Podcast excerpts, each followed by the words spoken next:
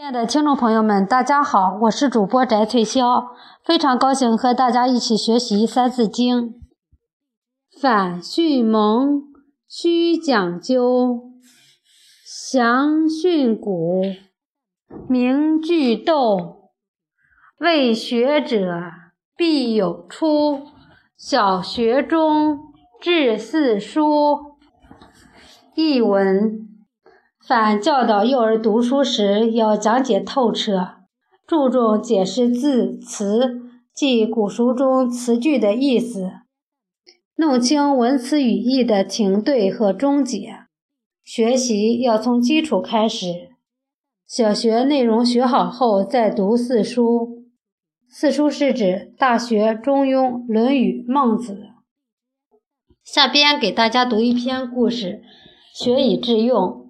南北朝时，有一个学者名叫王僧孺。他小时候十分喜欢读书，但往往都是读书百遍不解其意。有一次，有人请他解释《孝经》，他却一头雾水，十分困惑。